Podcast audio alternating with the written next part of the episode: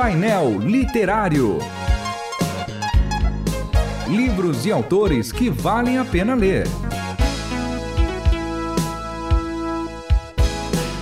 Painel Literário.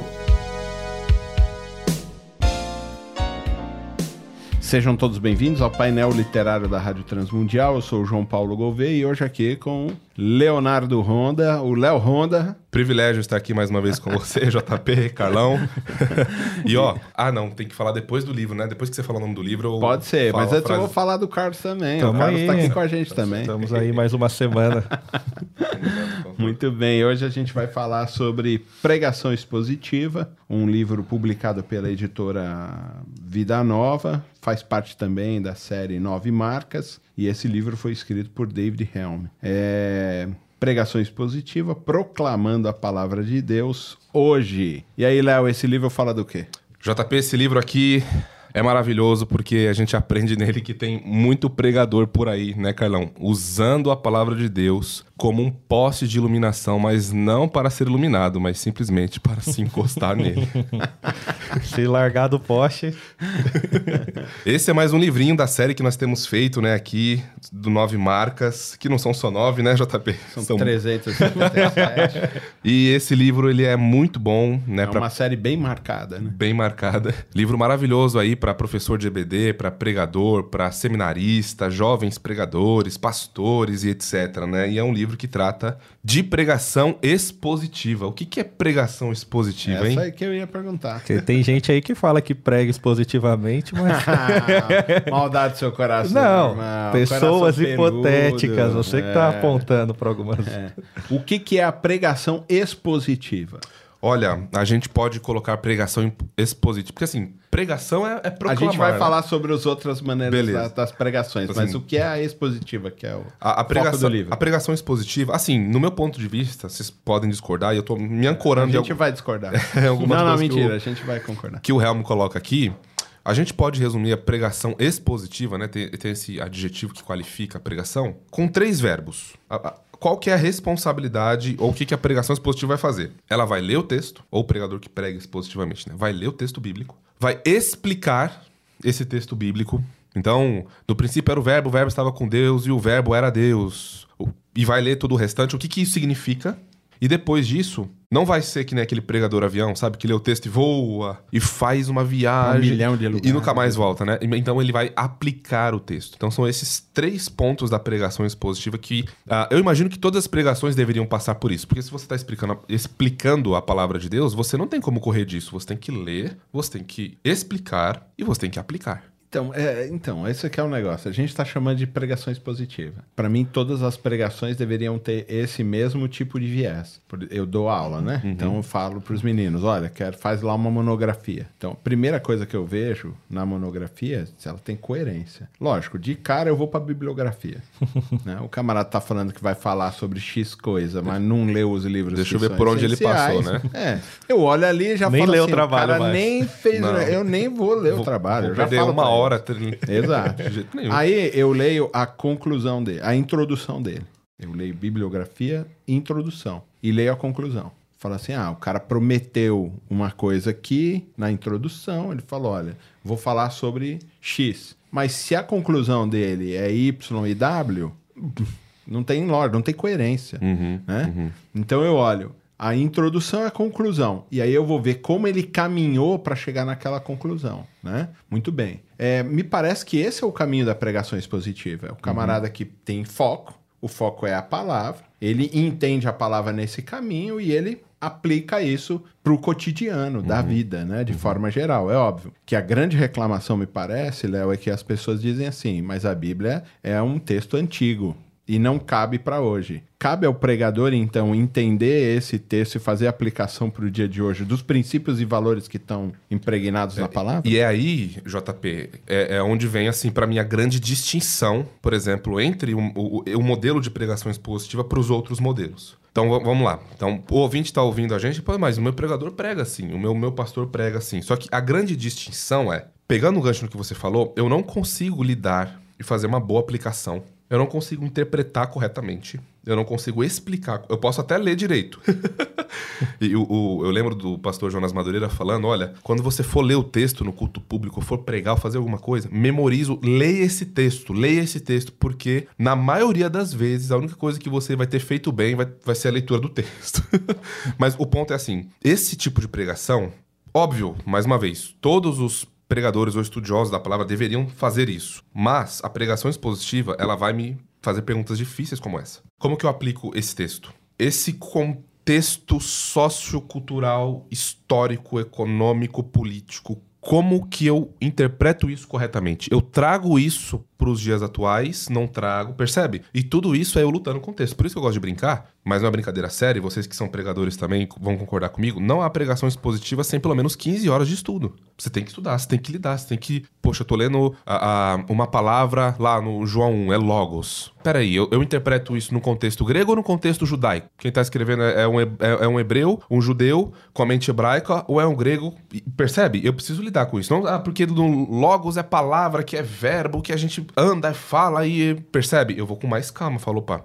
Isso está dentro de um contexto menor, que é um capítulo, está dentro de um contexto maior, um livro, está dentro de um contexto maior, um testamento, está dentro de um contexto maior, está dentro de uma daquilo que a gente chama de história da redenção. Então, como que eu percebe? Tudo isso é você estudando, é você lidando com isso, é você lá, né, falar difícil agora, vai mexer com hermenêutica, como é que eu pego o que o que é, tentando ouvir o que os é, os receptores primeiros do texto bíblico entenderam, como é que eu pego isso e trago para hoje, para o século XXI, para aplicar na minha vida, para aplicar nas minhas ovelhas e tudo mais, né? Então, olha o trabalhão. Agora, se eu for ali, é, com todo respeito, tá? Deixa eu fazer um, um, um- um cutucão aqui rápido. Agora, se eu disser assim, ah, eu vou pregar o quê domingo que vem? Ah, vou pregar sobre fé. Tem um tema.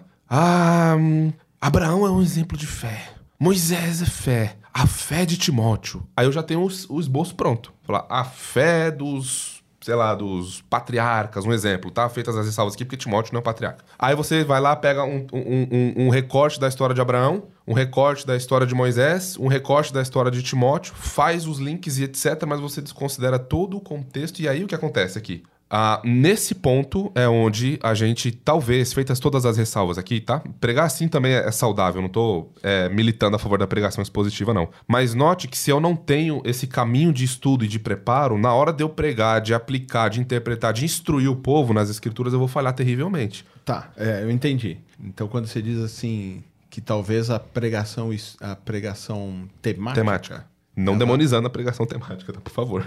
não. É, mas ela. ahm, a gente corre o risco na temática de falar o que vem à minha cabeça.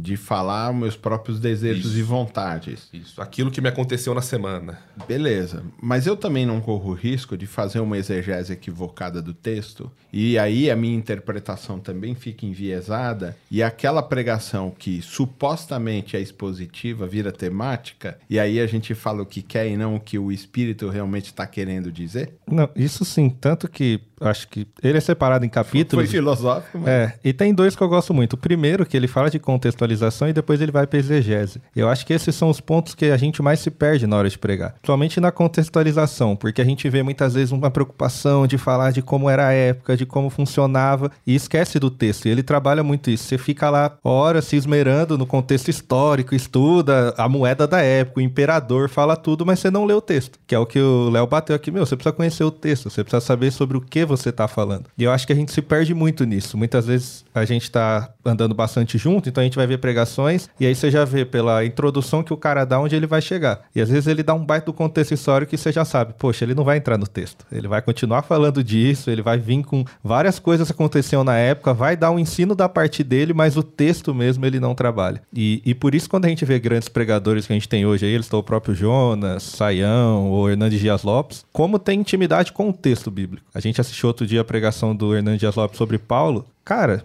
ele abre a Bíblia uma vez na pregação, mas ele está falando da história de Paulo e você consegue reconhecer cada texto que ele está passando sem necessariamente estar tá abrindo o texto para você. E quantas vezes você vê pessoas falando, falando e você fala, mas baseado em que que ele está dizendo isso? Então a importância de você entender que o texto ele está acima do próprio contexto. Você tem que estudar o contexto para que ele te dê uma base melhor, mas você não pode se apegar àquilo, senão vira uma aula de história. E muitas vezes tem boas aulas de histórias acontecendo Geografia, é. de filosofia e evangelho que é bom nada, né?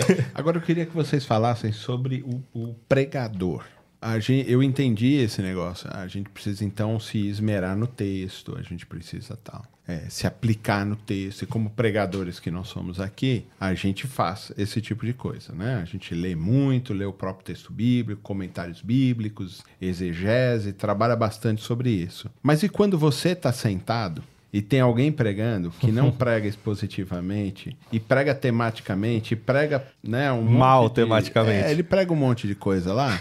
É, como você deve se portar sabendo que é o próprio Deus que está conduzindo aquilo e que de repente, através da mula, quer falar com você. Uhum. Você me fez lembrar. É um, é um exemplo clássico, né? Da, da conversão do príncipe dos pregadores. Nós que somos batistas, então amamos, né? Nosso querido Charles Spurgeon. Uma noite fria, neve caindo, ele então, fazendo o seu caminho, ele entra numa capela metodista lá, se abrigar e tudo mais, e tem alguém lá falando, pregando em Isaías: Olhai para mim e sede salvos. Aquele diácono que estava pregando, estava pregando lá porque o, o, pastor, o presbítero, não conseguiu chegar a tempo. E aquele homem truculento, não eloquente, talvez com nem muita bagagem teológica, estava ali, pregando Isaías e Spurgeon estava ali. E o Spurgeon conheceu a Deus salvificamente a partir dali. É? Então seria mais ou menos isso, né? É, mas eu me lembro também de uma frase do pastor Irlando Pereira de Azevedo, muito preciosa nesse sentido, né? De, olha, se alguém estiver pregando um monte de coisa assim estranha,